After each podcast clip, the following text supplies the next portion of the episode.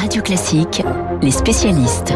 7h39 sur Radio Classique, les spécialistes, David Doucan, rédacteur en chef du service politique du Parisien, et le monsieur écho de Radio Classique, François Geffrier. David, on va débuter avec vous. Le parti LR a sorti hier son fameux sondage qui avait pour vocation d'aider la droite à choisir son candidat. Alors il donne ce sondage un avantage à Xavier Bertrand, mais sans pour autant en faire le, le candidat naturel, loin de là. Oui, ce sondage, c'est une étape de plus, si j'ose dire, euh, qui ne change pas grand-chose au schmilblick, même si c'est vrai, il donne un léger avantage à Xavier Bertrand. C'est une étape parmi d'autres de la longue épopée des républicains. Ce week-end, le week-end prochain, lors d'un congrès numérique, les militants vont voter. Non pas pour choisir enfin le candidat, mais pour choisir le mode de désignation. Ils auront à opter entre un congrès, donc un vote réservé aux seuls militants. Alors, je vous donne euh, cette information. Euh, Xavier Bertrand serait prêt à oui. participer à, à, ce congrès et une primaire euh, semi-ouverte dans laquelle des sympathisants préalablement inscrits auraient le droit de participer. Ça, Xavier Bertrand a toujours dit que c'était hors de question Niet. pour lui. Ensuite, ce n'est que le 4 décembre qu'aura lieu ce vote. Euh, donc, soit par congrès, soit par primaire. Pour désigner le candidat, c'est interminable. On connaissait la droite la plus bête du monde. Là, on a la droite la plus lente du monde. Alors, vous parlez du, du, du 4 décembre hein, pour désigner le, le, champion de la droite. Le 4 décembre, est-ce que c'est pas un peu tard? Vous êtes au fond, Renaud, euh, comme de nombreux députés et sénateurs LR, vous vous impatientez. Euh, la blague qui fait fureur en ce moment, euh, c'est ce serait bien qu'on essaye d'avoir un candidat avant l'élection, vous voyez, plutôt que plutôt qu'après. Et puis voilà, c'est une blague à laquelle les, les élus de droite rient, mais, mais jaune, vous voyez. Et puis les reproches fusent l'impression d'une grande perte de temps. D'abord, avec Laurent Vauquier, qui a mis le parti au service de son ambition personnelle sur une ligne très à droite, 8% aux européennes, deux ans de perdu. Ensuite, Christian Jacob, qui a fait très fort, puisqu'il a mis, lui, l'appareil au service de l'ambition d'un homme qui n'en avait pas. C'est François Barouin. Euh, encore deux ans de perdu. On s'aperçoit qu'il y a une présidentielle au bout de cinq ans. Ça, c'est un ancien ministre qui aimerait bien le redevenir un jour, euh, qui le confie. Le problème euh, des Républicains, c'est qu'en quatre ans, ils n'ont pas réussi à sortir du piège dans lequel ils sont, ils sont, et ce piège qui les prend en tenaille entre d'un côté Macron et de l'autre Marine Le Pen. Et c'est le paradoxe parce que le pays, David, semble pencher à droite. Oui, c'est pour cela qu'ils sont nombreux euh, à enrager.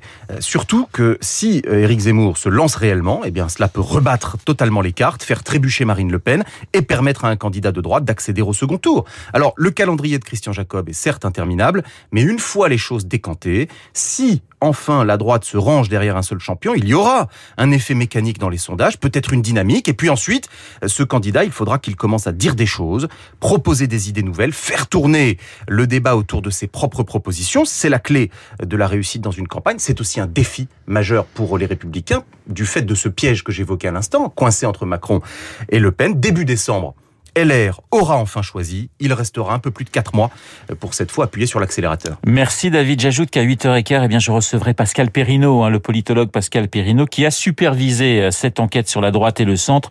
Mon invité donc dans une petite demi-heure. François, François Geffrier, on passe avec vous à, à l'économie. Vous saluez ce matin une initiative européenne qui devrait nous simplifier la vie. Cela concerne nos téléphones portables. Oui, et je crois que je n'ai jamais été aussi enthousiaste à l'idée de vous parler d'une directive européenne parce qu'elle nous concerne tous et c'est aussi un enjeu industriel. Il y aura en 2024 un chargeur universel. Tous les smartphones devront pouvoir être chargés par la technologie USB-C c'est le standard du moment. Aujourd'hui, chacun vient un peu de son côté. Apple a son petit port là tout blanc Lightning, les autres ont du USB-C, il y en a d'autres qui ont du micro USB.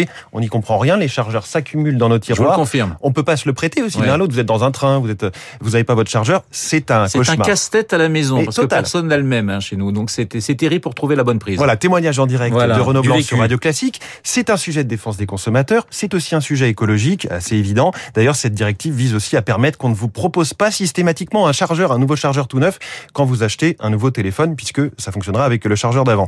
C'est une rente, clairement. Hein. Les adaptateurs, ils coûtent bien trop cher. Chez Apple, je viens de regarder sur le site officiel, tout est, 25, euh, tout est à 25 euros. Le petit câble de charge, 25 euros, mais il faut multiplier par deux, parce qu'il faut aussi acheter la prise murale. Donc 25 plus 25, 50 euros.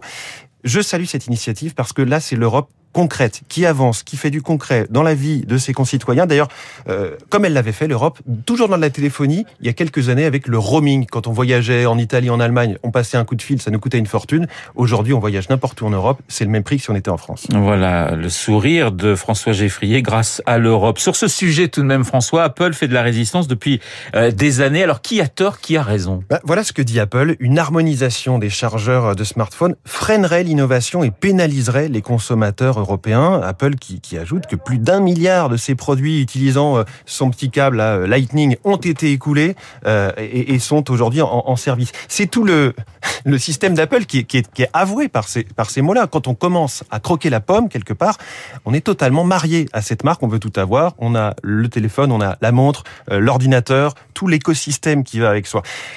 C'est une vraie question. Est-ce que l'USB-C, ce nouveau standard, risque d'être dépassé en 2024 Tenez-vous bien, les experts euh, qui connaissent bien ce secteur pensent que avant même 2024, Apple aura imposé à ses clients la recharge sans fil. Vous connaissez peut-être la recharge par induction. Vous posez votre smartphone sur une espèce de petit plateau et le contact passe par induction.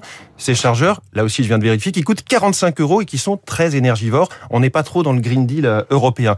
Donc, moi j'ai peut-être une idée aussi pour la Commission européenne. Et si les constructeurs de téléviseurs, de box internet, de home cinéma, de chaîne IFI, eh bien, devaient nous proposer des télécommandes universelles. Ça paraît sorti des années 90. Vous avez combien de, télé de télécommandes sur votre table basse du salon? 3, 4, 5 Oui, à peu près, oui. Voilà, c'est une proposition J'avoue, elle ne tient qu'à un fil. Voilà, François Geffrier qui joue Huggy, les bons tuyaux auprès de l'Europe ce matin. Merci messieurs, les spécialistes avec David Doucan et François Geffrier. Dans un instant, le journal imprévisible. On va parler littérature et politique avec Marc